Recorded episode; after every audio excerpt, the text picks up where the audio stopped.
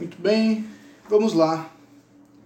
Continuando o capítulo 11, obra A Chave para a Teosofia, autoria de Helena Petrovna Blavatsky, publicação no Brasil pela editora Teosófica. A diferença entre fé e conhecimento, ou fé cega e fé fundamentada. Esse trecho em particular eu achei ele bem complexo, então eu vou tentar trazer todos os pontos aqui que Blavatsky aborda e, na medida do possível, da maneira mais didática possível. Mas são questionamentos que eu considerei justos é, porque muitos questionamentos do, do livro, é, esse, esse, livro ele foi compilado com, com questionamentos que Blavatsky recebia. Recebia em estudos, recebia em entrevistas, recebia em cartas. Então esse livro ele é compilado com... Ela grupa, né? às vezes recebia muitos, muitas, muitos questionamentos parecidos. Então ela, ela faz um genérico que representa todos aqueles que de maneira geral, estavam perguntando mais ou menos a mesma coisa. E, e alguns a gente nota assim que são per, algumas perguntas do livro, a impressão que eu tenho, pelo menos, que elas são, eu não digo, não digo ingênuas, mas muitas vezes até é, leigas ou maliciosas, no sentido de querer de parecer estar querendo desmascarar Blavatsky, desmentir Blavatsky, nesse sentido. Tentando fazer com que ela acabe se contradizendo. Eu, ao menos, tenho essa impressão.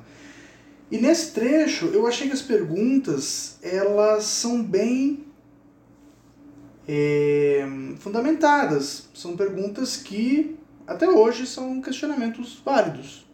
E mesmo com a resposta da Blavatsky, eu acredito que para muitos de nós, para mim ao menos, ainda continua sendo questões que a gente necessita se debruçar em cima e, e refletir sobre, que não são tão simples assim.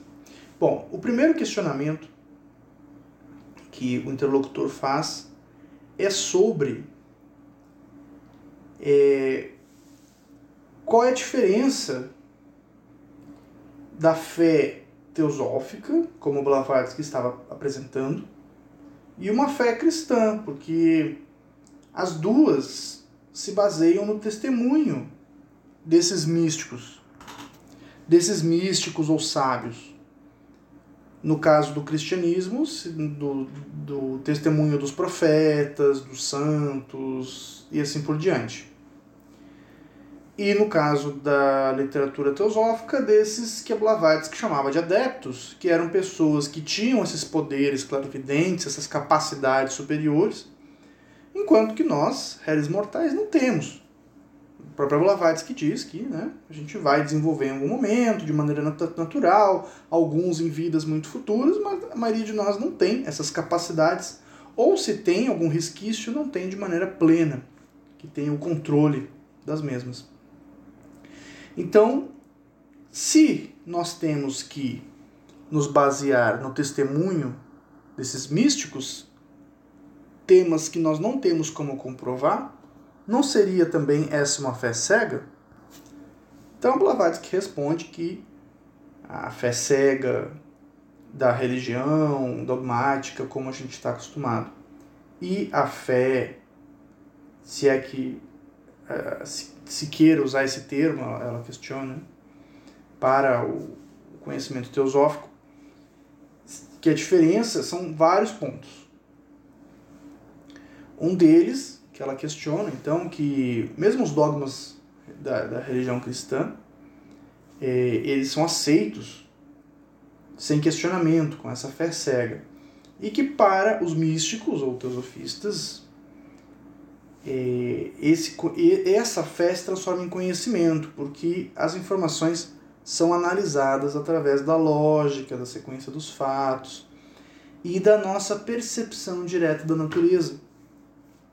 Acredito que aqui seja um ponto bastante difícil da gente identificar, porque ela, depois ao longo do, desse trecho do livro, em outras perguntas, ela diferencia bastante a questão da superstição da intuição espiritual. Então, para ela são duas coisas diferentes.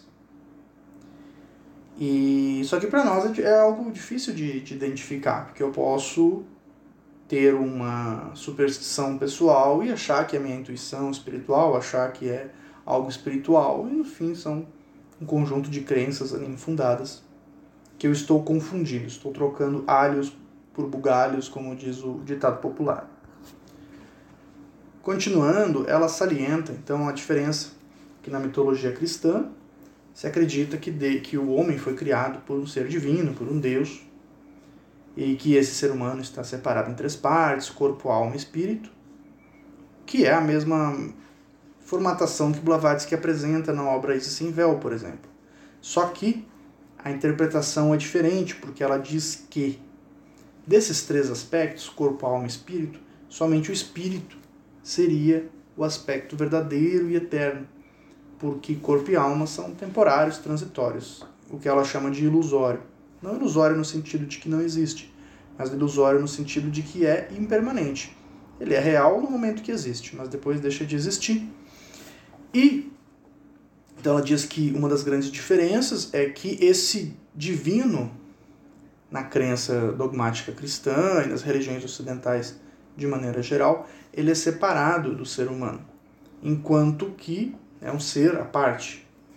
Enquanto que na visão oriental, na visão teosófica, que nela se baseia, é esse espírito, ele é uma manifestação de uma espécie de espírito universal, ou seja, de, de uma unidade de tudo que existe, e que, ao final do seu ciclo, volta a se unir com essa coisa que é tudo que essa separação aparente ela seria temporária, transitória, só durante o período da manifestação. O mundo manifestado, ele é, ela complementa mais adiante, ele é imperfeito por natureza.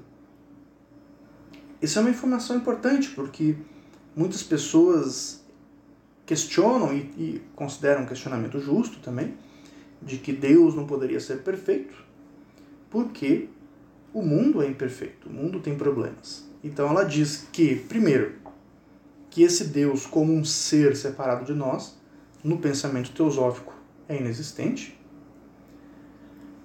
É, o exemplo que ela usa, que, que é muito usado filosoficamente, é o exemplo da gota no oceano. Então nós somos a gota de orvalho que depois vai virar a gota de oceano, não tem diferença nenhuma. E essa unidade seria o próprio oceano muitas pessoas argumentos, argumentam que nós somos a gota, mas não somos o oceano, que o oceano é maior que nós. Porém, se você remover todas as gotas, sobra algum oceano. Então, essa divindade seria nada mais do que a, a união de, tudo que existe. Porque a, não é que a união, na verdade é uma coisa só, né? É só aparentemente que se separa.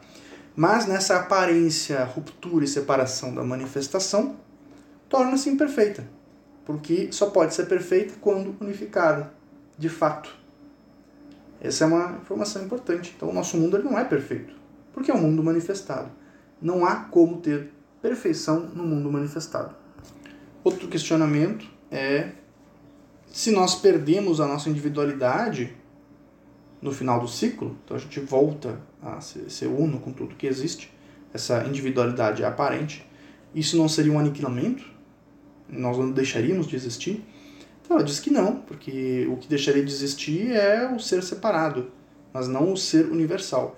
E que, de fato, filosoficamente, só essa, esse, esse ser, essa, essa vida única espiritual é, é que de fato existe.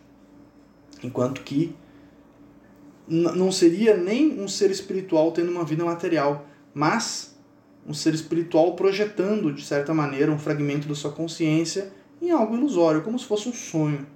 É um sonho que está acontecendo, uma ideia, um projeto temporário, imperfeito, incompleto, ao qual depois a gente desperta e volta para a vida na unidade. Para complicar um pouquinho mais, ela continua argumentando que é, ela é questionada se, se então quer dizer que nenhum ser humano de fato existe, só existe esse espírito, se tudo é espírito. Aí ela diz que é, a matéria e o espírito são uma coisa só. Então, na verdade, esse espírito ele não deixa de existir quando está manifestado, porque a matéria não é algo separado. Aí aqui a gente tem uma diferenciação nas tradições da Índia. Você tem as tradições dualistas e não dualistas. As dualistas separam essa questão de matéria e espírito. Tem algumas religiões, como o jainismo, fazem isso. E o pensamento teosófico ele, ele caminha em direção mais próxima das filosofias não dualistas, como o Advaita Vedanta e assim por diante, que dizem que matéria e espírito são dois aspectos, duas faces da mesma moeda, como descreve Blavatsky. O espírito seria matéria rarefeita e a matéria seria espírito densificado. Então, nessa manifestação temporária, que ela chama também de ilusória, o espírito ele está se manifestando através de si mesmo. Então não, não há morte, na verdade. O que há é uma mudança constante. A matéria está sempre mudando a forma, mas a essência continua a mesma. Nós aprendemos na escola que na natureza nada se cria, nada se destrói, tudo se transforma. Seria um pouco nesse sentido. Então, na natureza, tudo existe e tudo continua sempre existindo porém em uma constante transformação.